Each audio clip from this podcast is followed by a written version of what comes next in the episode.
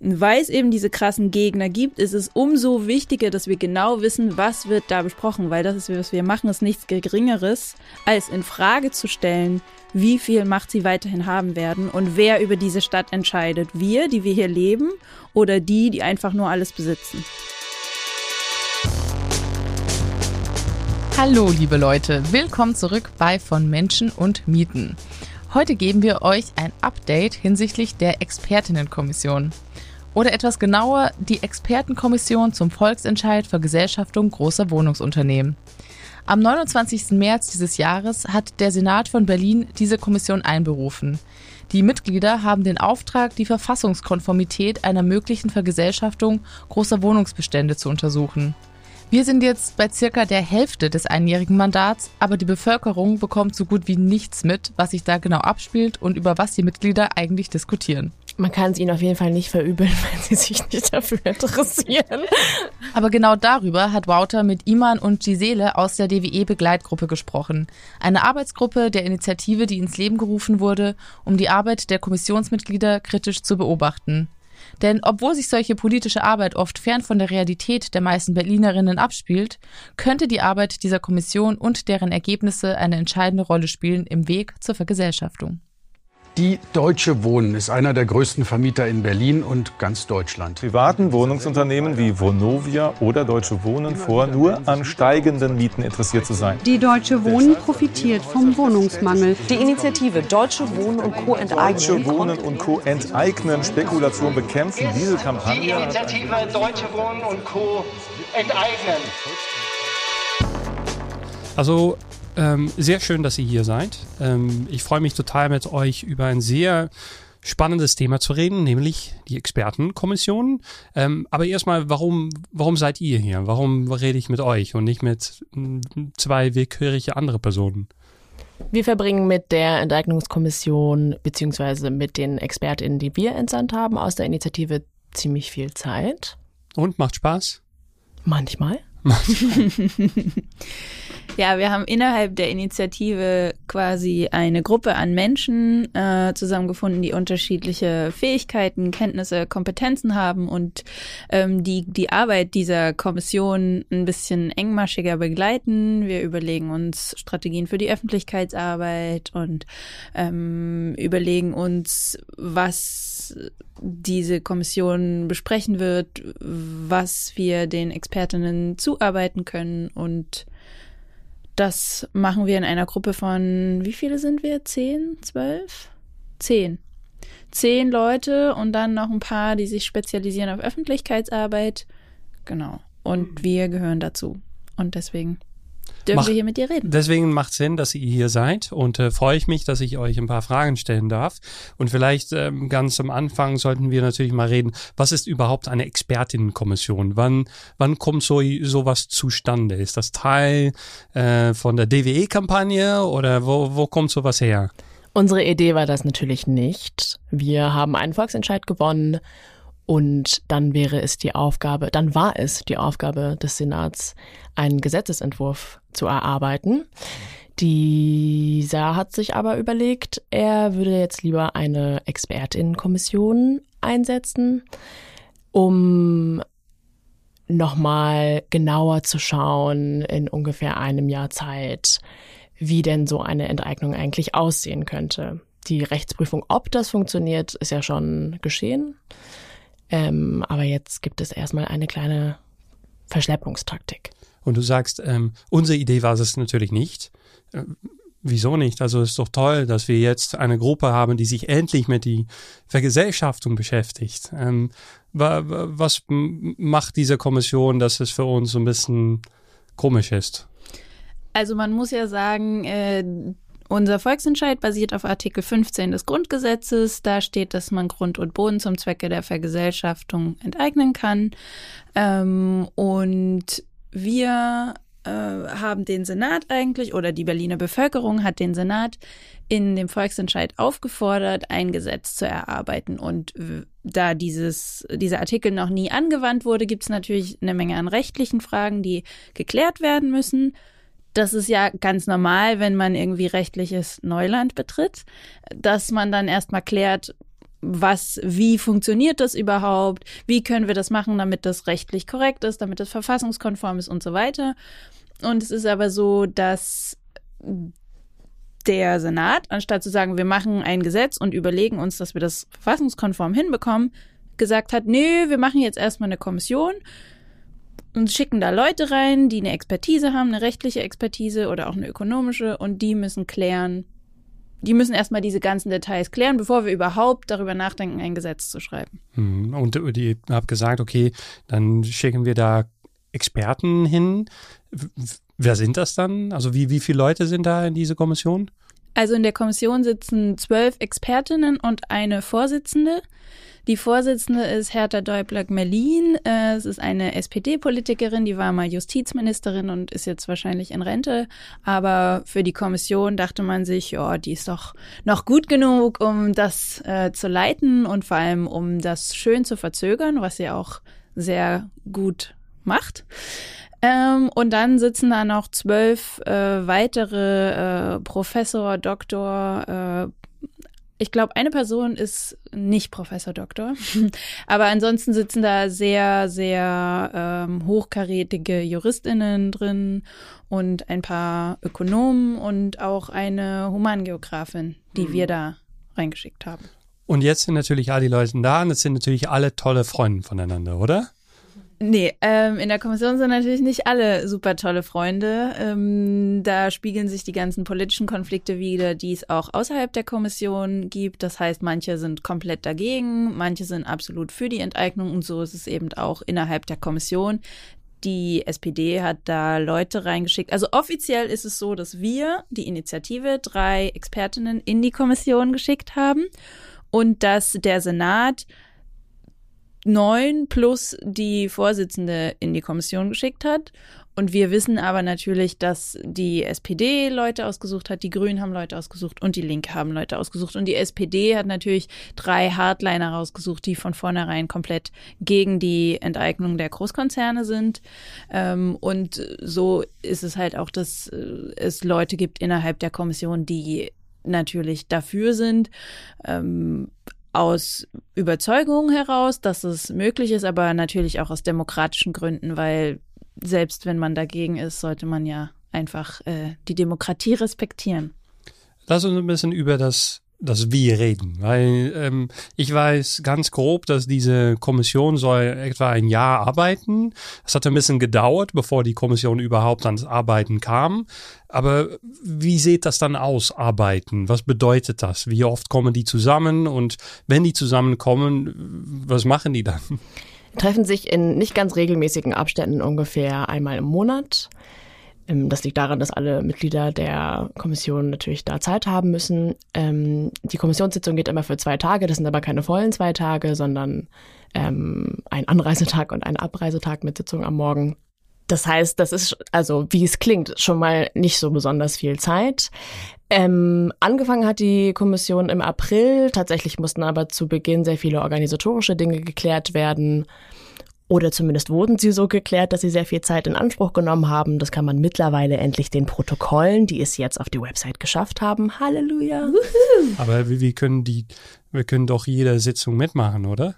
Das wäre schön gewesen, wenn das tatsächlich öffentliche Sitzungen gewesen wären, bei denen man tatsächlich wenigstens hätte beiwohnen können. Das ist aber nicht mehr der Fall, anders als zu Beginn ähm, zugesichert. Die Sitzungen sind mittlerweile geschlossen. Die Öffentlichkeit, so die Vorsitzende und auch der Bausenator Geisel, wird hergestellt über die Protokolle, die aber leider sehr verspätet und inhaltlich unvollständig dann auf der Website landen. Auch wenn man die Protokolle liest, wo zum Teil steht, ähm, ein Mitglied der Kommission erläutert was weiß ich, und dann ein anderes Mitglied der, der Kommission erläutert eine andere Position und man liest es und denkt sich so, ja, welche Position hat das andere Mitglied der Kommission denn erläutert? Also so sehen diese Protokolle aus. Also es ist wirklich katastrophal, dass uns das als Öffentlichkeit ähm, verkauft wurde. Und man muss dazu sagen, dass ja im Koalitionsvertrag, darum hatten wir auch gekämpft als Initiative, dass da äh, Transparenz drinsteht und da steht im Koalitionsvertrag, die, Ini die, nee, die Kommission tagt im Grundsatz öffentlich. und jetzt ist es aber so, dass die, die Kommission komplett äh, nicht öffentlich arbeitet, viel zu spät äh, Protokolle äh, auf die Webseite hochlädt und ab und zu mal gibt's eine öffentliche Anhörung. Also bisher gab's eine. Mhm. Alles andere müssen wir uns irgendwie zusammenreimen. Hm, lass uns noch kurz äh, darüber reden, was die dann machen, weil wir wissen natürlich auch ein bisschen, was da passiert. Es gibt auch Kontakte also mit Experten innerhalb der Kommission. Ich würde mich interessieren, also die sind Experten. Ähm, was machen die da genau? Also die haben da einen Auftrag irgendwie, ähm, schreiben die Dinge, sagen die Dinge, was, was, was, was passiert da eigentlich? Die Aufgabe der Kommission laut Senatsbeschluss und auch laut äh, Arbeitsplan ähm, besteht darin, dass sie rechtssichere Wege und Möglichkeiten erarbeiten sollen, wie ähm, der Volksentscheid umgesetzt werden kann. Das heißt, wie ein Vergesellschaftungsgesetz ähm, aussehen könnte. Das heißt, man schaut sich den Artikel 15 an und bearbeitet Fragen ähm, zum Beispiel, wie ähm, man eigentlich entschädigen könnte. Welchen Maßstab wählt man, um die zu enteignenden Wohnkonzerne zu entschädigen? Welche Wohnungen betrifft das eigentlich konkret? Also was wäre denn genau die Liste der Immobilien, die dann betroffen werden von diesem Gesetz? Ähm, wie kann durch das Land Berlin diese Entschädigung eigentlich gestemmt werden, äh, finanziert werden? Und wie gestaltet man diese Finanzierung? Ja, eine Sache, die ich mich sofort ähm, herausdenke, ist, dass es auch schon Probleme in der Kommission gibt. Also manchmal gibt es natürlich unterschiedliche Meinungen, aber es gibt auch so Probleme mit äh, der Senat selbst. Also wenn der Kommission etwas ähm, fragt oder will, einen Auftrag vergibt, zum Beispiel mit diesem Kataster oder der Eigentumsfrage, wer besitzt eigentlich Wohnungen in Berlin? Das, das müssen wir wissen, bevor wir überhaupt enteignen können. Ähm, da kommt es auch zu Problemen aus der Senat selbst. Kannst du ein bisschen darüber erzählen, was da passiert? Ja, also du hast ja gerade schon gesagt, um zu wissen, welche Konzerne werden überhaupt enteignet. Also wir haben ja in unserem äh, Volksentscheid gesagt, alle Konzerne, die mehr als 3000 Wohnungen haben, zum Zeitpunkt des Volksentscheids. Und jetzt ist die Frage, ja, wer sind denn diese Konzerne überhaupt? Das muss man ja festlegen. Wir hatten vor ein paar Jahren, hatte Christoph Trautvetter von der Rosa-Luxemburg-Stiftung und äh, der hatte ein Dossier geschrieben, zu wem gehört die Stadt. Und Daher gibt es eine Schätzung von 12 äh, bis 14 Konzernen, von denen wir denken, dass die enteignet werden müssen, aber bestimmte, wie zum Beispiel Arkelius, die besitzen einfach keine Wohnungen mehr in Berlin, weil die alles verkauft haben. Andere haben vielleicht äh, Wohnungen aufgekauft und das muss man festlegen. Das sind Daten, das sind Auszüge aus den äh, Grundbüchern der Stadt, wo drin steht, wem gehört was. Ähm, und das sind Daten, die der Senat hat. Also die liegen zum Teil in der äh, Justiz, im Justizsenat, in der Senatsverwaltung für Justiz, so rum, und zum Teil auch in der Senatsverwaltung für Stadtentwicklung. Und äh, Christoph Trautvetter hat für die Kommission quasi angefragt, könnt ihr uns bitte diese Daten geben, damit ich hier meine Recherchen machen kann im Auftrag der Kommission. Dann hat die Kommission selber nochmal angefragt, können wir bitte diese Daten haben? Und der Senat sagt, nee, tut uns leid, aus datenschutzrechtlichen Gründen können wir das leider nicht machen. Also es ist einfach absoluter Quatsch, wenn man bedenkt, dass diese Kommission im Senat angesiedelt ist. Also die Kommission arbeitet oder ist angesiedelt in der Senatsverwaltung für Stadtentwicklung und die Senatsverwaltung für Stadtentwicklung sagt, nee, sorry, wir geben euch die Daten nicht. Also das ist einfach eine Sabotage auf ganzer Linie. Da, äh, ich finde noch interessant, also wir haben ziemlich viel über Transparenz geredet und dass es die Kommission gar nicht so transparent arbeitet, so wie es im Koalitionsvertrag abgesprochen ist. Warum ist das eigentlich wichtig? Ist es nicht einfach cool für die, dass die einfach gut auf ihre Arbeit konzentrieren können und nicht äh, abgelenkt werden von von schwierige Aktivistis, die sie ständig schwierige Fragen stellen. Also warum, warum ist es, warum ist es so wichtig, dass sie trotzdem, also öffentlich arbeiten? Das Ding ist ja, dass wir keinerlei Vertrauen haben in das, was in dieser Kommission passiert, auch weil da Menschen drin sitzen, die dagegen sind, auch weil wir wissen, dass die Vorsitzende dagegen ist. Und deswegen wollen wir Einblick haben und ganz genau wissen, was wird da besprochen und wer sagt was, weil es ist ein Anliegen, das uns alle betrifft. es geht hier nicht um irgendwie, dass es hier irgendein nerdiges Wissen zusammengetragen wird, sondern es geht ganz konkret darum, Erstens, was passiert mit einem demokratischen Entschluss, den über eine Million Menschen in Berlin getroffen haben? Und zweitens, es geht darum, wie wir in Berlin leben wollen und ob wir überhaupt in Berlin weiterhin leben können, weil die Mietsituation einfach so eskaliert ist in den letzten 10, 15 Jahren aufgrund der Konzerne, die enteignet werden sollen dass wir einfach alle als Berlinerinnen ein Interesse daran haben, zu wissen, was da der Fortschritt ist. Und das, was Artikel 15 macht, ist ja ganz klar in Frage stellen, was ist wichtiger? Eigentum der Menschen oder dass alle ein Dach über dem Kopf haben? Also das ist das, was in der Kommission besprochen wird. Was ist wichtiger? Ein Recht auf Wohnen oder ein Recht auf ganz, ganz, ganz viel Eigentum? Also bis wohin reicht dieses Recht auf Eigentum? Und da die Institutionen und auch die großen Konzerne einfach sehr viel Macht haben, nicht nur, weil sie in bestimmten politischen Machtpositionen sitzen, sondern weil einfach Konzerne mit Geld generell Macht und Wissen und Öffentlichkeit und Meinungen generieren können, weil sie so viel Geld haben und weil sie nichts verändern müssen. Es wird ihnen alles schon zugespielt. Es ist schon alles in ihrem Interesse in dieser Welt weil es eben diese krassen Gegner gibt, ist es umso wichtiger, dass wir genau wissen, was wird da besprochen, weil das ist, was wir machen, ist nichts Geringeres, als in Frage zu stellen, wie viel Macht sie weiterhin haben werden und wer über diese Stadt entscheidet. Wir, die wir hier leben, oder die, die einfach nur alles besitzen. Am Ende wird es natürlich auch tatsächlich Ergebnisse geben, selbst wenn wir nicht wissen jetzt, was genau passiert. Ähm, sie werden an Ergebnisse arbeiten. Wann, wann kommen die? Das Ende der Kommission ist geplant für April. Ähm, durch die Neuwahlen ist es Neuwahlen. Neuwahlen. also, lass uns sofort da einsteigen. Haben die, was, was, wir haben Neuwahlen. Natürlich haben wir Neuwahlen. Im Februar wird neues Senat gewählt. Dann ist es Schluss mit Geisel und Giffey. Vielleicht, muss mal gucken. Uhu, hoffentlich. Abwahlkampf. Abwahlkampf. Was, was was bedeutet, ich, ich frage, was bedeutet das für die Kommission? Geht, geht die einfach weiter? Macht die einfach weiter mit, was sie machen? Oder müssen die alle abwarten und ja, dann bis ein neues Senat es gibt?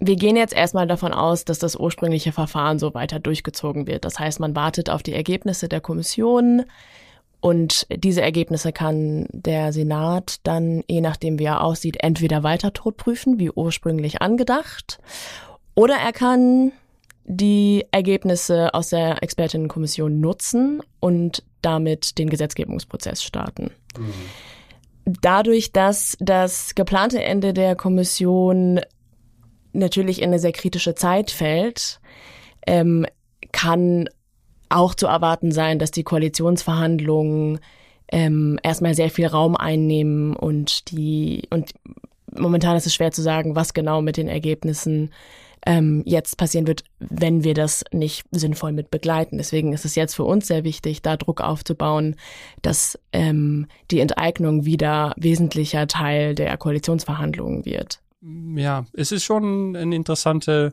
Zeit. Ich, ich würde vielleicht ein bisschen auf diese Ergebnisse zurückkommen, weil ich da ein bisschen so reingegratscht habe. Ähm, Ergebnisse, ähm, was bedeutet das genau? Also wir haben äh, eine Kommission, die arbeitet für ein Jahr äh, und dann sagen sie, yo, es geht. Viel Spaß bei der Vergesellschaftung. Wir haben gearbeitet und wir gehen jetzt wieder zurück in unsere eigene Arbeit. Wie, wie sieht das aus? Erstmal zu, wann die Ergebnisse kommen. Iman, du hattest ja schon gesagt, äh, jetzt wird noch gesagt, es äh, wird im April werden die Ergebnisse kommen. Das ist aber, wissen wir ja letztlich nicht. Also es kann sein, dass die im April kommen. Das ist zwar so angesetzt, aber dadurch, dass sie am Anfang, äh, als die Kommission zusammengefunden hat, so viel Zeit verbummelt haben, sage ich mal, konnten sie auch erst viel später anfangen zu arbeiten. Das heißt, es kann sein, dass die Ergebnisse auch erst im Mai oder im Juni oder im Juli kommen. Wie diese Ergebnisse aussehen, wissen wir nicht. Also wir gehen davon aus, dass es irgendein Papier gibt, auf dem was draufsteht. Aber wie genau das aussehen wird, haben wir keine Ahnung bis jetzt. Ähm und was wir sicher wissen, ist, dass ja Enteignung möglich ist sonst hätten wir ja, wie gesagt, diesen Volksentscheid gar nicht machen können. Und das, was wir uns erhoffen und das, worauf wir pochen, ist, dass die Ergebnisse uns sagen, so und so und so und so müsst ihr euer Gesetz schreiben, damit es verfassungskonform ist. Weil, wie gesagt, wurde das eben noch nie gemacht. Und wir brauchen jetzt quasi, dass diese Kommission eine Anleitung, ein How-to-Gesetz schreiben schreibt, damit wir dann nur noch, wenn diese neue äh, Regierung in Berlin steht, das Gesetz runterschreiben müssen und dann fertig. Sieht es danach aus im Moment, dass das so passiert? das, was ursprünglich im Koalitionsvertrag angedacht ist, mit der jetzigen Regierung, also mit einer SPD geführten Regierung, in der auch die Grünen und die Linken sitzen, da steht geschrieben, die Kommission arbeitet was aus, dann wird geprüft, ob das äh, wohnungswirtschaftlich und finanzpolitisch überhaupt Sinn macht. Dann ähm, überlegt sich der Senat, wie er das machen könnte. Dann wird das auch nochmal geprüft auf wohnungswirtschaftlich und finanzpolitisch. Das ist ganz, ganz wichtig. Das Finanzpolitische ist ganz, ganz wichtig für Und den das Senat. ist, das ist nicht alles, was die Kommission jetzt macht. Nee, nee, nee. Das ist das, was nach der Kommission kommt. Das heißt, danach kommen noch so zwei oder drei Prüfungen, die zusätzlich kommen. Neue Kommissionen? Nee, das macht der Senat selber. Und dann im Endeffekt, wenn dann irgendwie 100 Jahre lang geprüft wurde, dann kann der Senat entscheiden, ob er es machen möchte oder nicht. Also das heißt, dem Senat ist komplett freie Hand gelassen. Es ist eine sehr klare Timeline festgeschrieben, die auch sehr lang ist. Und aber letztlich hat der Senat die Entscheidung darüber, ob er es macht oder nicht. Mhm. Und was wir natürlich uns erhoffen von einer neuen Regierung und weshalb wir die Immobilienlobby in Form der SPD-Parteispitze auch abwählen wollen, also zumindest ist das das Ziel der Initiative, dass das passiert, ist, dass wir einen neuen Koalitionsvertrag aushandeln oder dass in dem neuen Koalitionsvertrag diese ganzen Prüfstufen halt wegfallen und es direkt darum geht, ein Gesetz zu schreiben. Genau deshalb sind wir ja auch so interessiert an der Transparenz und daran, dass sie öffentlich arbeiten sollen, weil es natürlich auch die Gefahr gibt, dass eine Verschleppungstaktik zu einer Verschiebungstaktik wird. Das heißt, dass man nicht nur die Fragen später beantwortet oder mit noch einer Schleife, die es so nicht unbedingt gebraucht hätte, sondern dass man auch die Fragen verschiebt. Also ähm, wir haben in den letzten Monaten sehr viel äh, Arbeit als Initiative darauf aufwenden müssen, der Öffentlichkeit immer wieder zu versichern, dass es nicht darum geht, in der Expertinnenkommission jetzt abzustimmen, ob das denn geht oder nicht, sondern dass das Wie geklärt werden soll. Und dass da tatsächlich innerhalb der Kommission nicht die relevanten Fragen ausgespart werden und man daraus einen Artikel 15 Lesekreis stattdessen macht, das können wir nur darüber sicherstellen, dass die Kommission öffentlich arbeitet und wir wissen, was sie denn da besprechen. Ja, aber ich glaube, es ist auch krass schwierig. Also wir machen hier jetzt einen Podcast über die Expertenkommission. Wie wir schon mal gesagt haben, es ist ein ziemlich nisch, nisch ähm, ein Subjekt äh, für, für, für einen Pod Podcast. Viele Leute interessiert es kaum, was da passiert.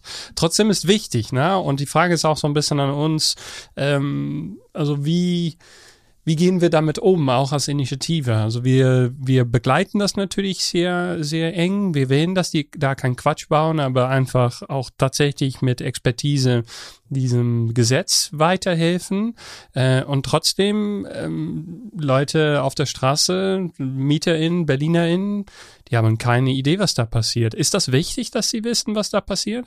Man kann es ihnen auf jeden Fall nicht verübeln, wenn sie sich nicht dafür interessieren.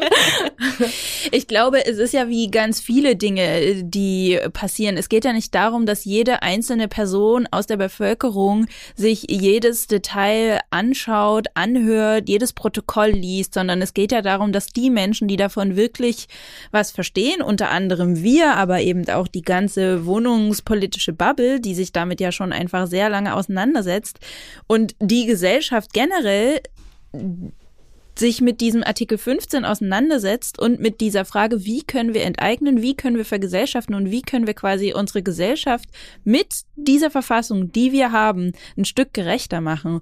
Und es müssen gar nicht alle diese Protokolle lesen und es müssen gar nicht alle zuschauen, aber diejenigen, die es betrifft, die müssen sich das anschauen können, um das dann zu übersetzen für die anderen, weil wir hören die ganze Zeit nur, es geht nicht, es geht nicht, es geht nicht und basically diese Art und Weise, die unsere Welt hat, zu funktionieren. Die einen kriegen ganz viel Geld, die anderen weniger. Die einen müssen ganz viel Miete zahlen und die anderen kassieren die Miete die ganze Zeit. Es gibt keine Alternative dazu. Das ist das Narrativ, was irgendwie die letzten Jahrzehnte einfach dominant war. Und das Narrativ ändert sich. Das haben wir angefangen zu ändern. Das haben ganz viele andere Initiativen. Auch die ganze Klimagerechtigkeitsbewegung hat sich ja ganz viel damit auseinandergesetzt und kommuniziert ganz viel, indem sie sagt, es muss sich ändern, weil so kann es nicht weitergehen. Und diese Kommission und die Ergebnisse, die sie erarbeitet, sind meiner Meinung nach Teil davon. Das muss nicht jede einzelne Person en Detail verstehen, aber die Leute, die es verstehen, müssen es übersetzen können, damit wir aufhören zu denken, es geht nicht anders, weil es geht anders. Es ist, glaube ich, wichtig, dass die Öffentlichkeit sich nicht vormachen lässt. Das wären jetzt rechtliche Detailfragen, die mit mit Fachinstrumenten nur angefasst werden können, sondern die Öffentlichkeit weiß, beziehungsweise wusste es, als dieser Volksentscheid ähm, erfolgreich durchgekommen ist, dass die Frage von Enteignung eine politische ist. Also ist man gewillt, eine, einen sinnvollen Weg in dieser Kommission oder sonst wo zu finden, um an dieses Kapital ranzugehen, um den BerlinerInnen ihren Wohnraum zurückzugeben, um es zu gewährleisten, dass die Wohnungen denen gehören oder für die da sind, die in ihnen wohnen.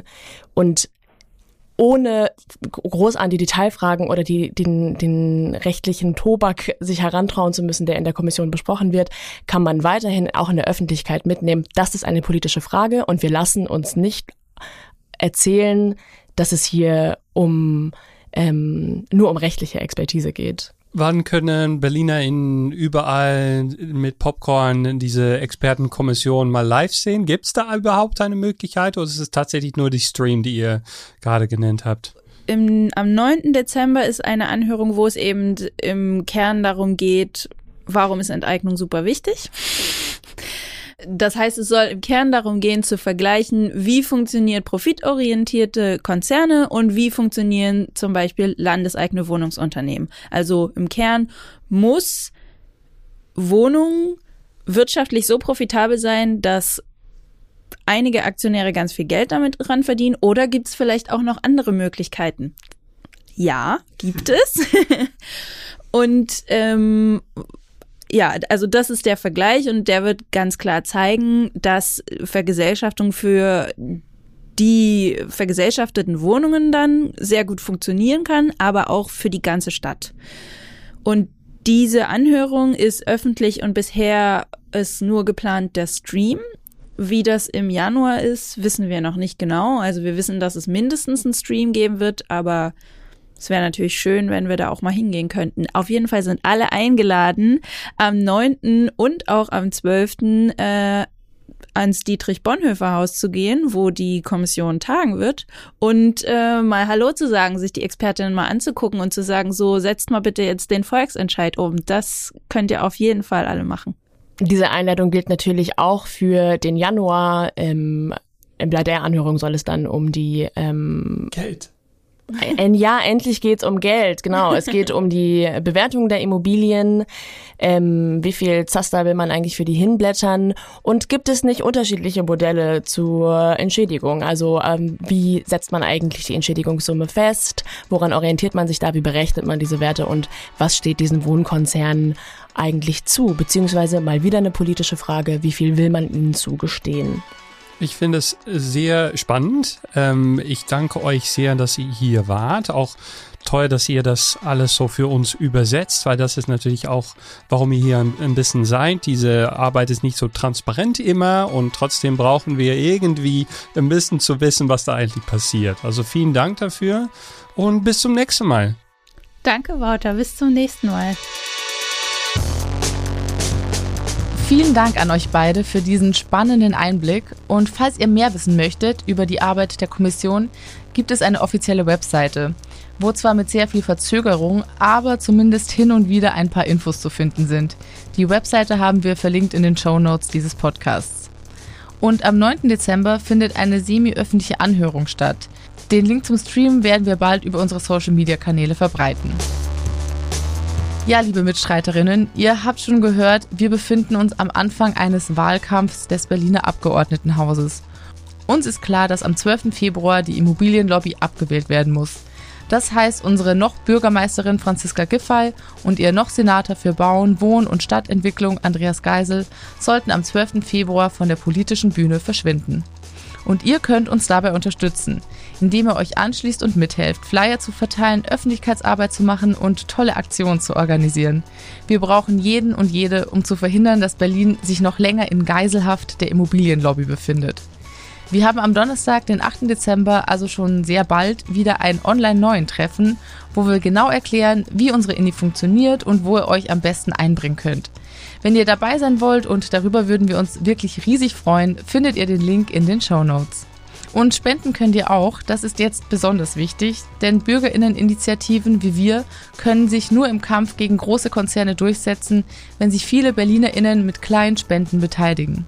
Spendet also großzügig und sorgt dafür, dass Berlin unser Zuhause bleibt.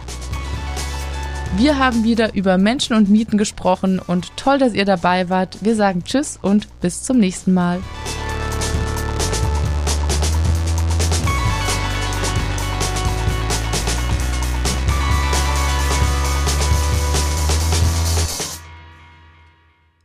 Bekommst du mal was mit von unserer ÖA? Oder findest du das alles Blödsinn, was wir machen? Großartig. Manchmal schicken mir meine Freunde, die nicht bei DWE sind, sowas wie, hahaha, voll geil.